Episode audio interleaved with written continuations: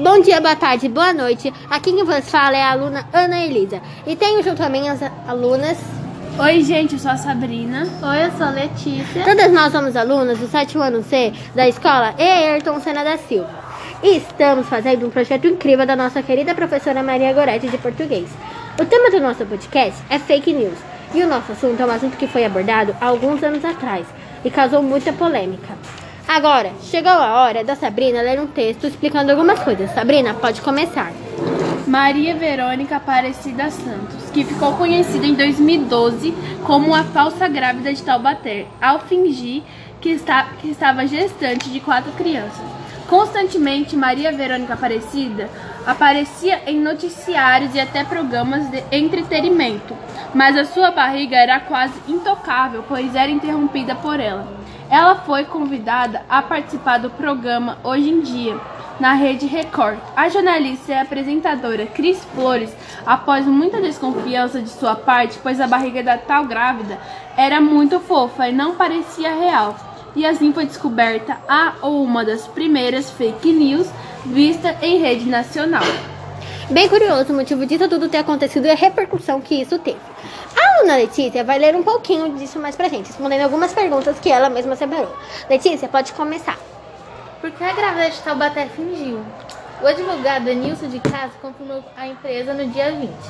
Dez dias depois, ele divulgou uma foto da Maria sem silicone ou enchimentos na barriga.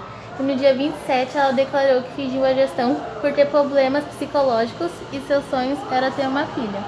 Bom, eu vou começar dando a minha opinião. É, ela que, pra, na minha opinião, ela queria mídia e dinheiro. E tudo aqui, ela fingiu a gestão, diz que fingiu a gestação, é, porque tinha problemas psicológicos. O maior sonho era ter uma filha. Na minha opinião, ela poderia ter adotado. Sabrina, qual é a sua? Pra, na minha opinião, ela fez isso para ganhar fama, pois não tinha motivo claro, na minha opinião, óbvio. Bom, na minha opinião, ela também queria mídia e dinheiro, porque. Por que é? As coisas de bebê são caras e raramente as pessoas dão essas coisas. Certo, vamos para a segunda pergunta. Letícia, é com você. Como a grávida de Taubaté foi desmascarada? Segundo a Cris Flores, ela conta que trabalhava na Record e que desconfiou do volume da barriga da mulher. Dias depois, ela conseguiu expor a farsa em uma reportagem. Certo. Eu acho que até concordo da mulher não deixar ela tocar muito na barriga, pois pode ser desconfortável para uma grávida e para qualquer pessoa. Mas não tocar nunca é muito estranho. Sabrina? É, foi tentado um reencontro de, de Cris Flores com Maria Verônica em julho de 2021 e acaba em agressão por parte da Maria Verônica contra a- o cinegrafista do SBT do programa Vem Pra Cá. Do- Certo. Eu acho isso muito desrespeitoso, vamos dizer. É agredir uma pessoa para não soltar informações. Poderia ter tido uma conversa civilizada. Letícia, qual a sua opinião? Bom, eu acho que foi muito errado ela agredir uma das pessoas, lá do, do, do repórter, né? E, e eu vi até que ela, um dos repórteres ficou com o dedo sangrando.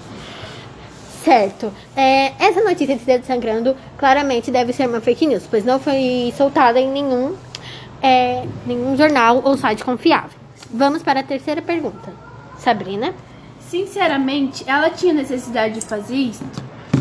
Na minha opinião, não, porque ela fez esta fake news somente para impactar a família dela. Na minha opinião, não acho que ela poderia. Acho que ela poderia ter feito o método como adotar uma criança. E não fazer soltar toda essa notícia falsa. Letícia? Na, na minha opinião, foi muito errado isso que ela fez, porque eu vi em alguns sites que ela fez isso só porque a família dela se afastou dela depois que ela se casou. Certo, bem interessante essa notícia. Vamos para a quarta e última pergunta. Sabrina? Quais foram as providências tomadas? É, eu vi que teve até processo contra ela, mas ela se livrou de todos. Então podemos dizer que não teve nenhuma Sim. providência. Sim, um processo, mas ela saiu em liberdade, então é como se não houvesse nada. É, Bom, eu acho que ela deveria ter levado pelo menos uma multa por falso testemunho. Agora, depois das nossas opiniões e algumas perguntas, vamos para nossas curiosidades. Bom, eu vou começar com uma. Ela, na época, estava, estava empreendendo uma creche, só que teve que abandonar, pois o juiz declarou. O marido dela ajudou ela a produzir essa fake news e também saiu em liberdade.